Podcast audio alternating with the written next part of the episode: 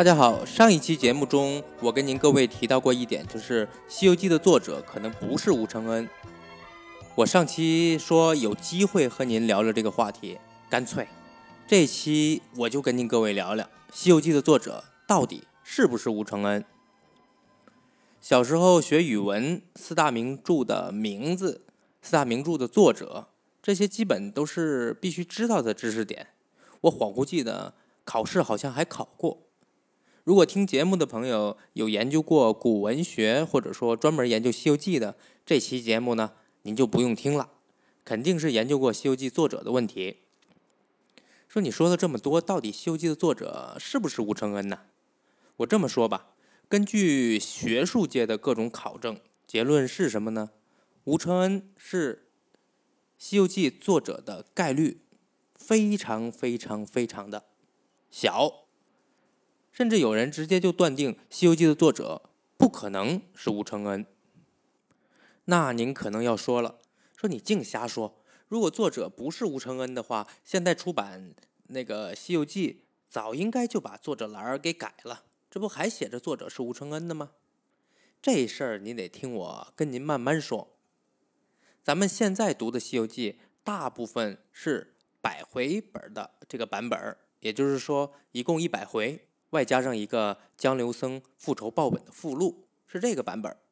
为什么这么说呢？现存最早的《西游记》是明朝万历二十年，也就是一五九二年，金陵世德堂刊印的新刻出像官版大字《西游记》。咱们现在通行的人民文学出版社出版的，呃，这个中国古典文学读本丛书里面的《西游记》，就是以这个为底本的。那么，新刻出像官版大字《西游记》的作者是谁呢？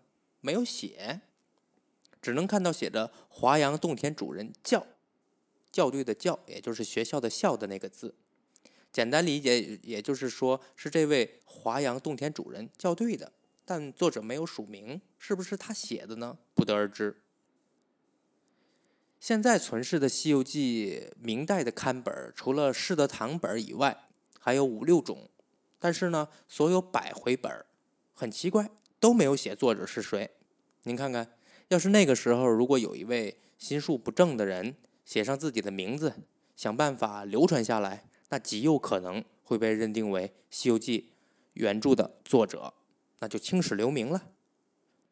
还有一本《唐三藏西游释厄传》，这个写的清清楚楚，是朱鼎臣编辑。但这一本呢是十卷本，和百回本还有非常大的不同。另外呢，还有一个四卷本叫《西游记传》，署名是杨志和。这个版本现在还挺容易找到的，感兴趣的朋友呢，您可以去搜一搜。但是呢，这两个版本最后都是被证明是删节版，所以他们两位就不可能是百回本《西游记》的作者了。到后来，清朝初期有一位道士。自称得了一本大略堂古本的，名字叫《古本西游正道书》，这个刚好是一百回。这本书的作者是谁呢？名字叫丘处机，没错，就是全真七子的长春真人丘处机。一说丘处机，呃，我估计很多朋友都听说过，或者看过一些影视作品，尤其是《射雕英雄传》里面描写了很多关于丘处机的事情。最令人佩服的，莫过于丘处机的一眼直杀。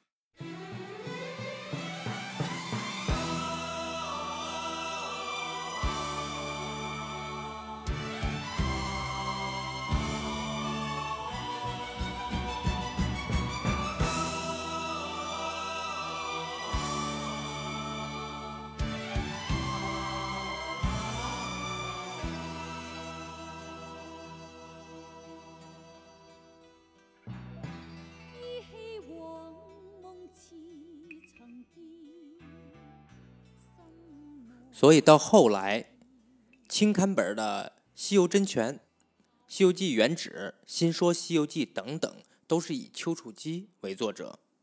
后来才知道，这个原来是一场误会。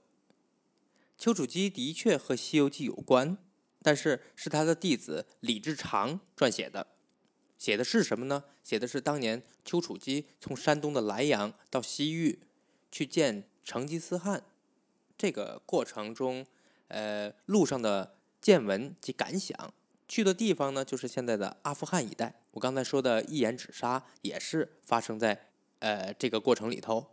书的全名叫《长春真人西游记》，和唐僧取经的故事八竿子打不着。这事儿是谁发现的呢？纪云，也就是纪晓岚。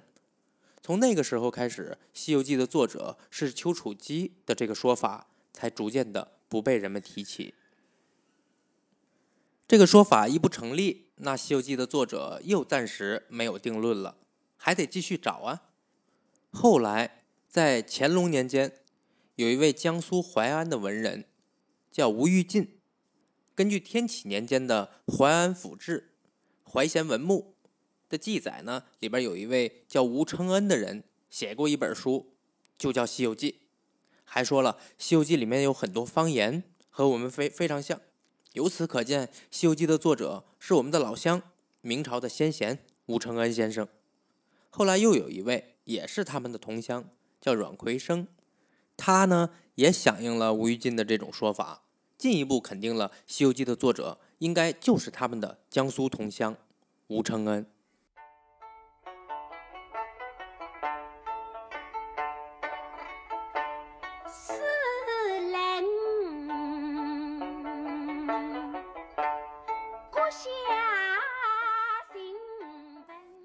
但是这个说法直到清朝灭亡也没有得到当局的重视。后来到了近代，鲁迅先生注意到了吴玉进和阮奎生，并且在中国小说略史的第十七篇《明之神魔小说》里面明确指出了《西游记》的作者是吴承恩，并且当时胡适正在研究《西游记》，鲁迅呢就把这个资料拿给了胡适，胡适看完了也赞同这个观点。鲁迅、胡适的威望就不用我多说了，有这两位大家来做背书，吴承恩是《西游记》作者的这个说法，很快就被人们和学术界给接受了。在上世纪二十年代，第一部署名是吴承恩的《西游记》出版了，也就是说，在二十年代的时候，才第一次有吴承恩版本的《西游记》。在此之前呢，你是绝对不可能找得到的。到了一九四九年，新中国成立以后，依然遵从和延续胡适、鲁迅的这个结论。但是呢，在明末清初的时候，有一位大藏书家叫黄于季，他家藏书的地方叫千顷堂，里面的书可以说是非常非常的多，其中就有吴承恩的《西游记》，但是呢，却被编入了地理类这里面去了。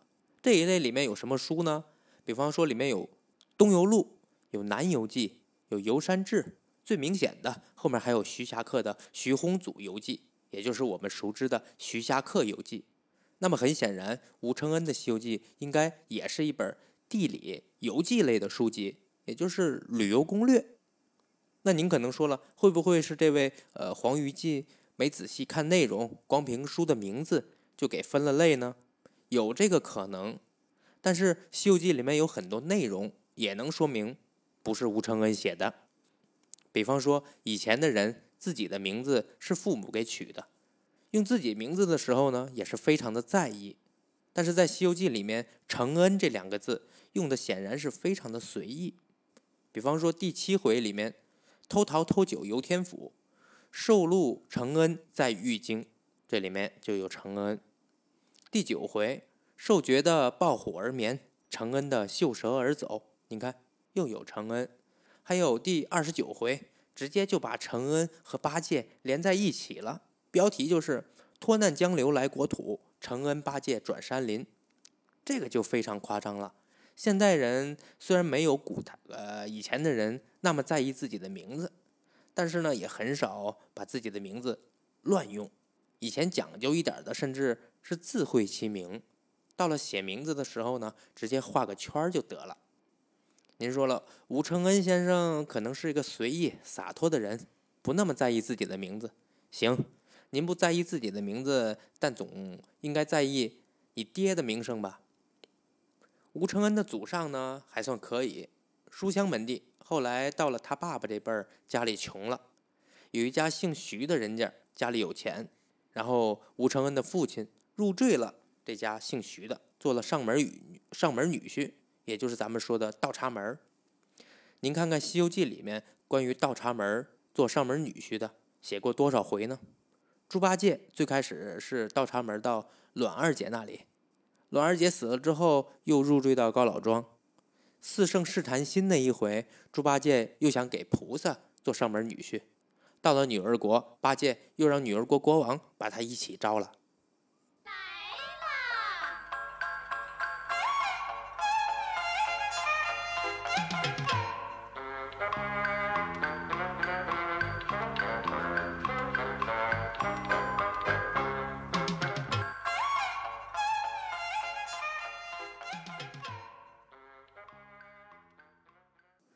如果《西游记》的作者是吴承恩的话，那么一次又一次的提起入赘的事儿，而且主角还是有点没羞没臊的猪八戒，那这是什么露脸的事儿吗？所以从这几点来说，呃，《西游记》的作者几乎不可能是吴承恩。《西游记》在以前算是一种通俗的休闲读物，一般这种书呢，在当时是难登大雅之堂的。写这种书的人呢，也都是想着赚点稿费而已，不仅不想署名，甚至是想刻意回避自己的名字，因为当时的文人嘛，目标非常一致，都是要考取功名、光宗耀祖，沦落到写点休闲文学赚稿费是不太光彩的事儿。比如还有一本奇书，一说大家肯定知道《金瓶梅》，这本书的作者署名是兰陵笑笑生。到现在，这位兰陵笑笑生究竟是谁？是哪里人？也都还是个谜团。还有就是《西游记》流传了这么长的时间，经过很多人、很多朝代的批改、编辑，可能都已经不是最初的面目了。也就是说，现在百回本的《西游记》极大可能不是由一个人写的，是经过不同的人改编、润色、编辑等等等等，逐渐加工而成的。再加上以前有故事的底本。这有大把大把的证据，我没时间跟您细说了。说了这么多，无非其实想跟您说明，《西游记》的成书流传的这个过程里呢，饱含了咱们古人的很多智慧和心血。直到您翻开《西游记》的那一刻，时间的沉淀感和这么多人的心血，都在您读的字里行间里面。《西游记》的原作者到现在依然是个悬而未解的谜团。署名吴承恩也只是一个权宜之策罢了。但是不管如何，《西游记》也是咱们中国文学史上非常重要的一个名著。在八六版的《西游记》电视，呃，这个电视剧播出之后呢，这部名著又成了很多八零、九零甚至零零后童年里最重要的回忆之一。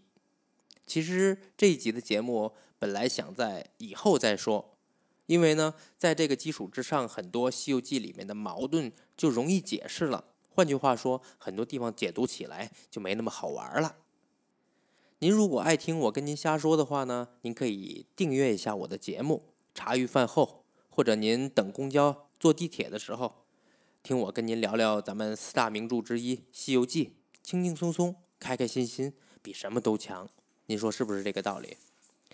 呃，您如果喜欢的话，找机会我也可以和您聊聊另外三部《三国》《水浒》《红楼梦》，聊聊古古人是怎么生活的，古人买房子会不会像呃像现在这么困难呢？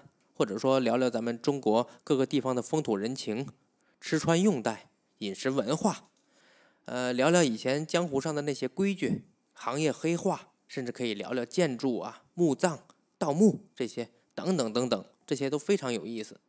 您要是感兴趣的话呢，在留言区留言给我，我找机会都可以和您聊一聊。下期节目呢，我想跟您聊聊观世音菩萨。得嘞，今天就说这么多，咱们下期再接着聊。